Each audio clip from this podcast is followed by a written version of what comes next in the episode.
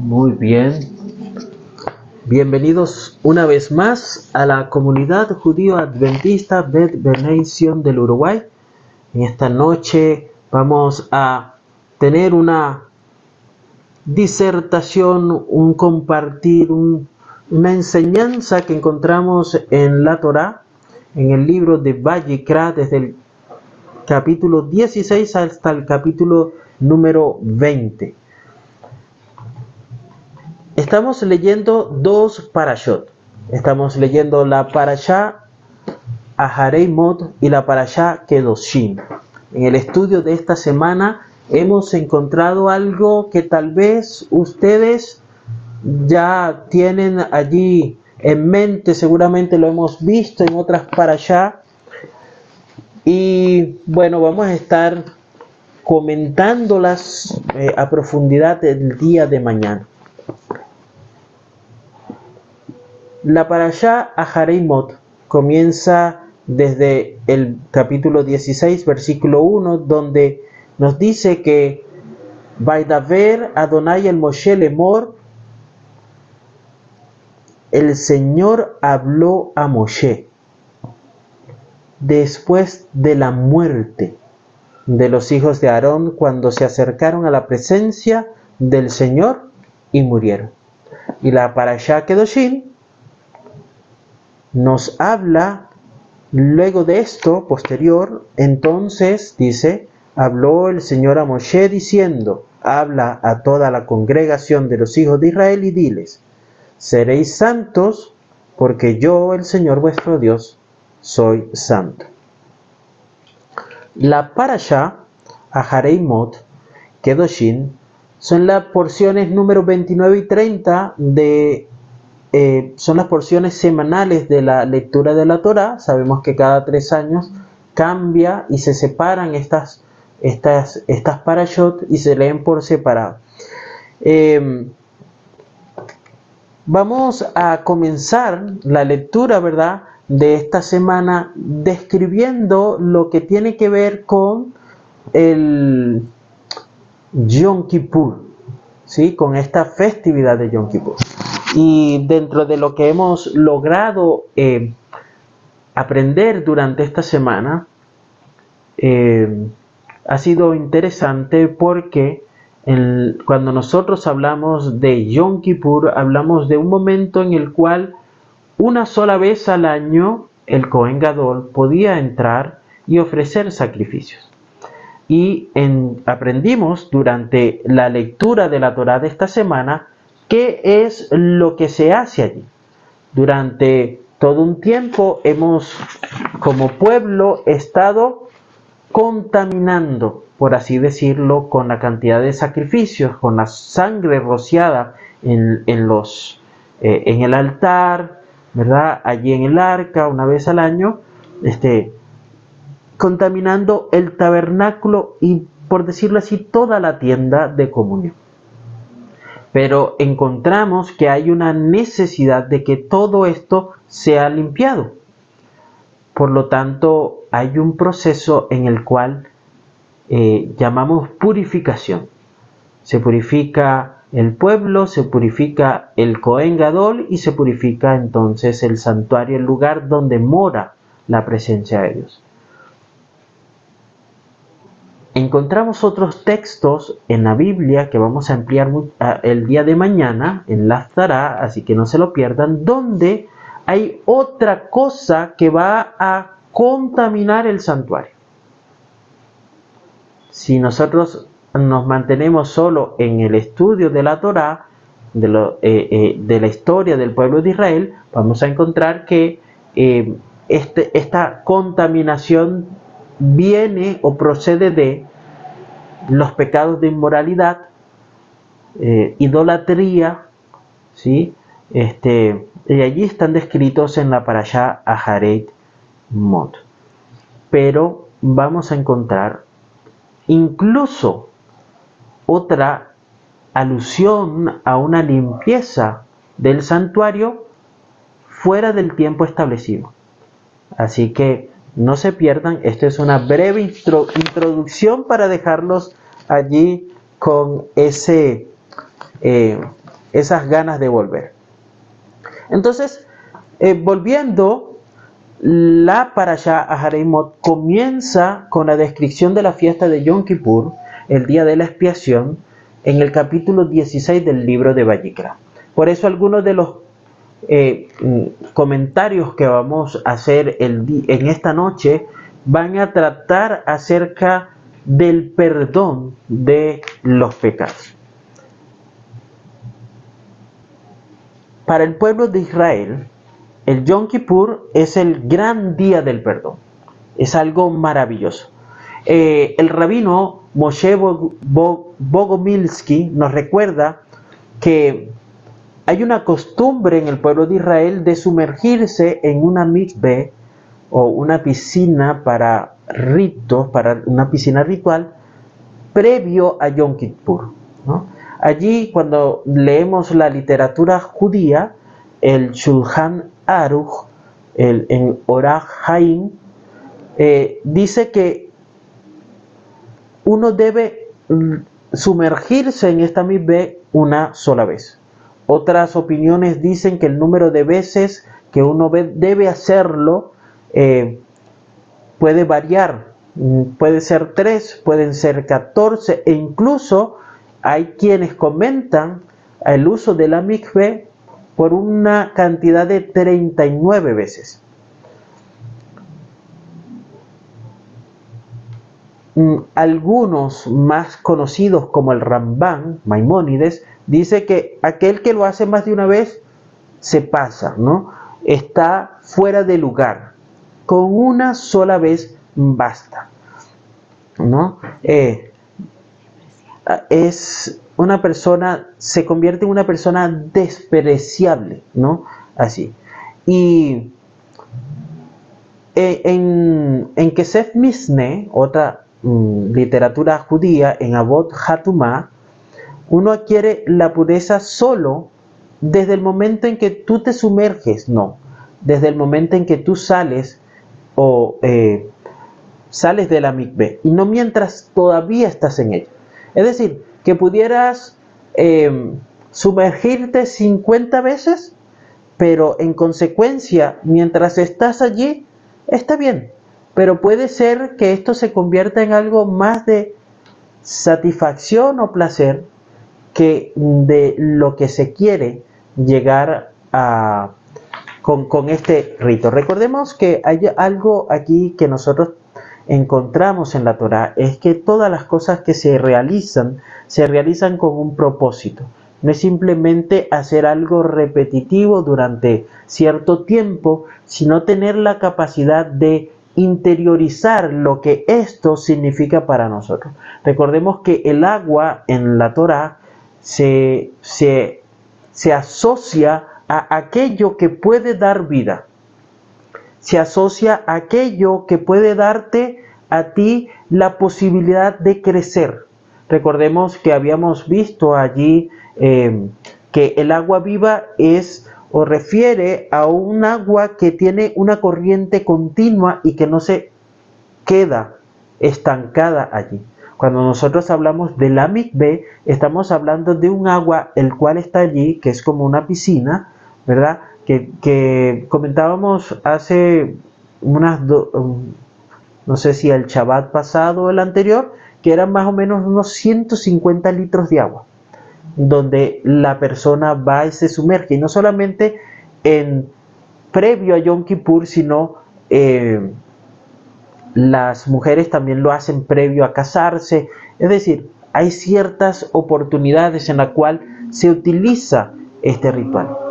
Pero continuemos algo aquí interesante en el estudio, leyendo la Torah en el, en el libro de Vallicra, versículo 16-30, en la primera parte, la Torah afirma lo siguiente, porque en este día se hará expiación por vosotros para que seáis limpios.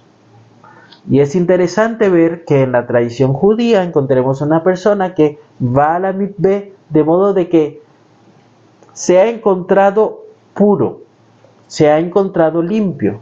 Y vemos al Cohen Gadol que va a entrar el día de Yom Kippur y se va a lavar antes de entrar al, eh, al lugar santísimo y saliendo de allí también va a realizar el mismo rito. Porque es decir, una vez no basta. Con respecto al perdón de, los pecados eh, del pueblo de Israel, del pueblo de Dios, el, profeta Isaías dice lo siguiente. Voy a leer Isaías capítulo 1, versículo 18.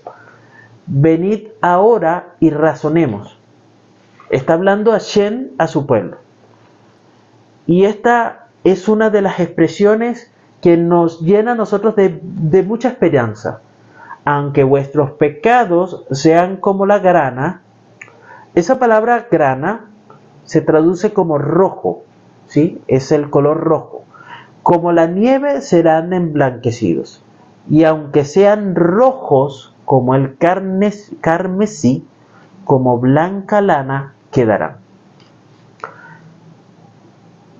Es sorprendente que el profeta haya elegido el color rojo y blanco, cuando el contrario de el color blanco normalmente tú dices blanco, lo contrario es negro, ¿cierto?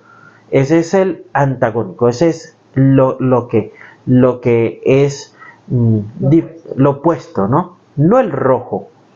Y para enfatizar aquí la compasión, el profeta, vamos a decirlo así, debería haber dicho, si tus pecados son como negros, a través de la Teshuvah, Hashem los convertirá en blanco. Pudiera ser algo que tal vez con el tiempo, es decir, ya nosotros hemos aprendido este, este texto de Isaías porque lo hemos escuchado y lo han repetido muchísimas veces, y la palabra grana, aun cuando no la traducimos como rojo en nuestra mente, es algo que por ser habitual queda allí. Pero incluso cuando nosotros decimos sus pecados son como negros, choca en nuestra mente no, no hace ese impacto. Cuando un pecador hace teshuvah, es decir, hace o completa el proceso de arrepentimiento sobre sus pecados, se pone rojo de vergüenza. Y cuando se le confronta por sus malas acciones y muestra remordimiento, entonces da a relucir. Y cuando es, la persona ha sido expuesta y ahora recibe el perdón, su rostro como vuelve a estar, como estaba antes. Obviamente, este eh, vuelve a su estado natural. ¿sí? Las palabras aquí del profeta nos están enseñando que cuando la vergüenza desaparece, hay menos esperanza de em, regeneración moral, ¿sí? Pero si los pecados de una persona te hacen enrojecer de vergüenza, hay esperanza de que esta persona haga teshuva, que haga una introspección y vuelva a Shen, y vuelva a todo ser, todo blanco. Leímos el versículo 30, pero solo un pedacito. Pero no es suficiente. Vamos a leer la segunda parte del versículo 30 del capítulo 16. La Torah nos dice, seréis limpio de qué? De todos vuestros pecados, mikol hatoigen. Ya vamos a descubrir qué significan estas dos palabras. Si lo estás leyendo en la Torah, allí en tu Biblia vas a poder ver cómo termina el versículo 30.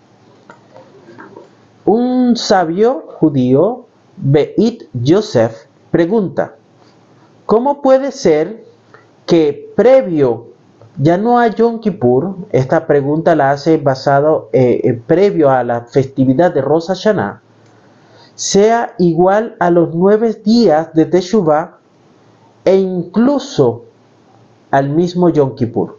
Hay un libro que se llama El perdón de Hashem, el perdón de Dios. Y aquí este, este, este rabino explica em, que previo a uno presentarse a Rosh Hashanah, Hashem va o perdona el tercio de los pecados, es decir, eh, eh, él, lo comenta de esta manera jocosa, ¿no? Él dice, antes de Rosh Hashanah, el Señor me perdonó un tercio de mis pecados, los más fáciles de perdonar. El segundo tercio es más difícil y por eso es, es necesario estos nueve días adicionales. Finalmente, el último tercio es el más difícil de perdonar y esto se logra única y exclusivamente en Yom Kippur. Para nosotros que hemos estado practicando, y creo que fue este, una de las experiencias que más nos marcó y que Marjorie comentó en alguna oportunidad, que la primera vez que estuvimos allí para Rosa Hashanah y luego estos nueve días de Teshuvah fueron totalmente uh, insuficientes, por decirlo así, cuando nosotros en Yom Kippur comenzamos a leer esa cantidad o esa lista de pecados que nosotros pudiéramos haber omitido y que estaban allí. Y cuando empezamos a leer y a y como que a, terminar de, de dilucidar esto, nos dimos cuenta de esto que está hablando esta persona aquí, el Beit Joseph. No era suficiente. Y a veces parece mentira que pasamos mucho tiempo y no nos entregamos por completo a Shen. ¿No? Porque tal vez no sabemos cómo confesar o a veces no sabemos si hicimos algo malo sin conocer. Y es que la Torá fue específica y clara para los pecados incluso, no intencionados. Había que hacer algo. Y está escrito allí en la Torá. No dejó a Shen, nuestro Elohim, nada, ninguna, no sé cómo decirlo, ningún punto flojo todo quedó cubierto. Porque en ese día, Hashem nuestro Elohim, dice allí, Él proveerá expiación. Mikol Hatokeihen. Es allí donde nuestros pecados van a ser totalmente, totalmente limpiados, completamente. Mikol Hatoteihen incluyendo a esa parte más difícil. Mira, para nosotros hacer esto, nosotros tenemos que ponernos en marcha, tenemos que andar, tenemos que caminar. Y ya mucho hemos hablado acerca del el hecho de que el pueblo de Israel allí en el monte, frente al monte, dijo, o, oiremos y haremos. ¿Sí? Así que la Torah afirma en el capítulo 18, versículo 4, habréis de cumplir ta'asu, mis leyes. Ya conocemos, el verbo en hebreo, mishpatim, y guardaréis, tismeru, mis estatutos, los jukutai, para vivir la lejet. Según ellos, yo soy el Señor vuestro Dios. Cuando nosotros leemos la Torah, cuando leemos el Tanaj, cuando leemos la Biblia en su totalidad, vamos a ver que los autores que escribieron la Biblia utilizan mucho la poesía hebrea.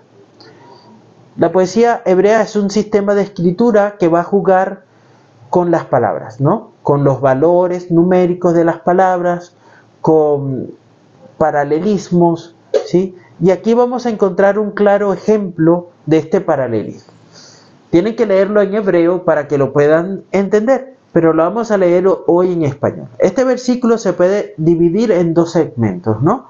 Dice, seguirás mis reglas y guardarás mis estatutos. Son dos, ¿sí? seguir las reglas, ta'asu mishpatim, y guardar mis estatutos, tismeru hulkotai. Aquí hay una palabra hebrea para, que se utiliza para seguir, ¿sí? Allí dice, em, el, verbo en hebreo es asa, que significa hacer, ¿no? Está en paralelos con la palabra guardar, ¿sí? Que viene de la raíz shamar. ¿Qué significa guardar? Esta última palabra es la misma que encontramos en el libro de Devarim eh, con el mandamiento de Shabbat. Cuando Moshe introduce el mandamiento del Shabbat, dice, eh, estoy leyendo Devarim 5.12, dice Shamoret John HaShabbat. ¿Ok? Y la palabra reglas está en paralelo con estatutos, ¿sí? Entonces dice, habréis de cumplir y guardar, tenemos allí un paralelo, mis leyes y mis estatutos están en paralelo. Todo junto significa de esta manera, lo parafraseamos. Seguir las reglas de Dios significa guardar sus estatutos. ¿Se entiende? Habréis de cumplir mis leyes y guardar mis mandamientos. Seguir las, reglas de Dios significa guardar sus estatutos. Es em, imposible pensar que seguimos el camino de Dios. No puedes decir, yo estoy en el camino de Hashem, hago la voluntad de Hashem sin que guarde sus leyes. No hay manera. Aquí hay un claro ejemplo donde si usted sigue las reglas, guarda sus estatutos. Si usted camina con Dios, usted guarda sus estatutos. No hay otra. No puede haber una sin la otra. Ahora, este, vamos a buscar allí. Yo leí el versículo 4 del capítulo 18. Y ahora vemos ahora algo más interesante, porque el versículo 3 nos dice todo lo contrario a lo que dice el versículo 4. En lo contrario es lo siguiente, dice, no haréis, ¿sí? Comienza lo su como hacen que ma hace en la tierra de Egipto, a lo cual morasteis, ni haréis lo su nuevamente, como hacen que ma hace en la tierra de Canaán, a donde yo os llevo, no andaréis. Sería lo te lejú en mis estatutos. No haréis como hacen en la tierra de Egipto, en la cual morasteis, ni haréis como hacen en la tierra de Canaán, donde yo os llevo, no andaréis en sus estatutos. Y luego dice, luego de que no hagas esto, haz esto. Habréis de cumplir mis leyes y guardaréis mis estatutos. ¿Para qué? para que vivas según ellos. Hay un propósito implícito en estos textos. Yo soy tu Dios, yo soy tu Señor, yo soy el Señor vuestro Dios.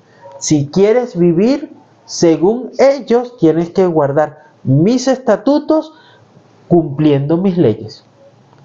Léelo de atrás adelante, de adelante de atrás.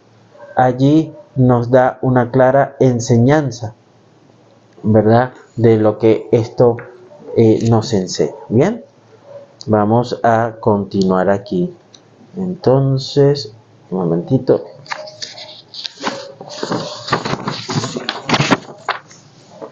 Bien. Por supuesto, el permanecer en un lugar en donde la sociedad te lleva a, a pensar o a normalizar las cosas que no son debidas, te hace muchas veces sentir atraído hacia ello. Nosotros podemos encender la TV, buscar algún canal, buscar alguna película y vamos a ver cómo están normalizando hoy en día muchas cosas para los cuales la Torá llama aberración, llama pecado, llama este bueno eh, las llama por su nombre, las llama pecado. Pero para el resto de las personas es normal. Mira, respeta, acéptalos como son, déjalos que piensen así, cada quien puede pensar de la manera que desee, no hay ningún problema si tú no lo haces, ¿sí?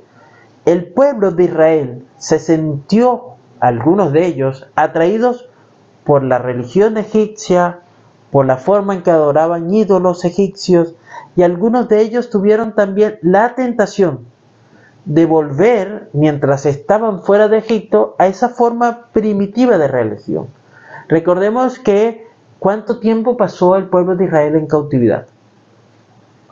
Más de 400 años. En 400 años, 420, 450 años, ¿cuántas generaciones pasaron? Es decir, encontramos que aun cuando hayan transmitido de generación en generación muchas de las enseñanzas que nuestros patriarcas habían dado a sus hijos, muchos nacieron en algo que para ellos era común, era normal, era el pan de cada día. Y el becerro de oro allí es una buena muestra o un ejemplo de esta tentación. Pero en nuestro Elohim invita a Israel en estos versos del versículo 3 y 4 a no seguir, a no guardar, a no hacer lo que hicieron en Egipto. Pero me, gusta eh, leer la literatura judía porque hay muchas preguntas, pero también hay muchas respuestas, ¿no? Cada quien da una observación con respecto a esto. Entonces, ¿por qué usar el verbo lagelet, caminar, andar, ¿no? En el último segmento, si leemos nuevamente el versículo 3, eh, el versículo 4, perdón, decía, habréis de cumplir mis leyes y guardaréis mis estatutos para vivir según ellos, yo soy el Señor. Esa frase que en esta versión de la, de la Torah la traduce como vivir, ¿sí? Y es interesante porque eh, la mm, traducción o, el, el eh, no, eh, o sea, si nos acercamos más al hebreo, sería caminar, ¿sí? Para caminar en mis leyes. Para, si quieres caminar, ¿sí? En el último segmento allí, Vamos a decir que la respuesta que encontré sigue siendo válida hoy en día. Muchos israelitas, judíos de hoy, son muy fieles en guardar las leyes de Hashem en su hogar. Quieren mantener un hogar kosher, por ejemplo, nunca introducen a su hogar ningún alimento impuro, pero cuando están de viaje cuando están lejos de casa, cuando están de vacaciones o en compañía de amigos o socios o eh, en otra actividad, allí son débiles con la observancia de la Torah y las mismas. Por el que dirán, porque bueno, estamos aquí, nadie nos ve, nadie nos conoce, qué sé yo. Con las palabras la lejen bajen, camina en ellos, la Torah enfatiza que incluso cuando uno está fuera de su casa, cuando no está de viaje, debe de cumplir la Torah y las mitzvot como en casa. Donde quiera que estés, camina cumpliendo, guardando los mandamientos de Dios. Judíos y gentiles, vamos a ir cerrando nuestra ya, porque hay bastante para leer, hay bastante para estudiar. Creo que eh, no podemos tenerlo todo, pero aquí este, vamos a dejar la parte que comienza con la parashá Kedoshin, seréis santos, porque la parashá Kedoshin comienza en el versículo 2. Leemos, eh, la parashá Kedoshin comienza en el versículo 1 del capítulo 19, pero la palabra que toma la expresión para la parashá, el nombre de la parashá está en el versículo 2. aquí un llamado para nosotros. Aquí, antes de eso, Hashem dice en el versículo 5, hablemos, el versículo 4 del capítulo 18 dice, no hagas, el versículo, eh, eh, perdón, el versículo 3 dice, no hagas, el versículo 4 dice, haz, anda, camina, guarda, y el versículo dice, por tanto, guardaréis, afirma nuevamente mis estatutos, ¿verdad? Mis leyes, por los cuales el hombre vivirá si los cumple. Yo soy el Señor. Es decir, tú quieres tener vida para caminar, debes guardar mis estatutos y leyes. Pero pareciera que eh, para el lector habitual o que no profundiza en la Torah, dice, bueno, eh, por la fe el hombre vivirá, el hombre vivirá si los cumple. Pareciera que, bueno, es simplemente como el, como el joven rico, ¿no? Yo los he cumplido todos, pero allí no es suficiente todavía, ¿no? Hay que tener eh, muchas más cosas. Es que hay muchas personas que no son fieles a las normas, ¿sí? a las leyes, a las prescripciones de la Torah. O son fieles a algunas en particular, en las que más le conviene. Porque piensan que estas leyes son o son solo para el pueblo judío o, están abolidas, ¿no? Pero es interesante notar que en el texto hebreo, acá que encontramos en la Torah, no escribí la transliteración, por eso no se los voy a leer completo, pero en este eh, texto, el versículo 5 dice, por tanto guardaréis mis estatutos y mis leyes por los cuales el hombre vivirá si los cumple. Yo soy el Señor. Esa palabra hombre, ¿no? A veces este, traducida por persona, ¿no? Es decir, tú y yo, no identificando un género, es la palabra ajadán, ¿sí? Ahí dice em, eh, la literatura judía, para el judío esta es una instrucción que aplica, que, vamos a decir, abarca, gracias, abarca a todos los seres humanos. Si fuera Adán, fuera otra cosa, pero la palabra Adán incluye incluso a los gentiles. Nuevamente utilizamos allí un texto del rabino Bogomilsky, ¿no? quien afirma que en su comentario, eh, él hace un comentario del libro de Vallicra y toma un texto de la Gemara, Gemara Yevamot 61a. Él dice que la Torá utiliza el término Adán eh, para, para, referirse al pueblo de Israel, ¿sí? Y no al gentil, ¿ok? Así como decimos. Y Adán, que incluye al gentil. Entonces, a. A Adán. Gracias.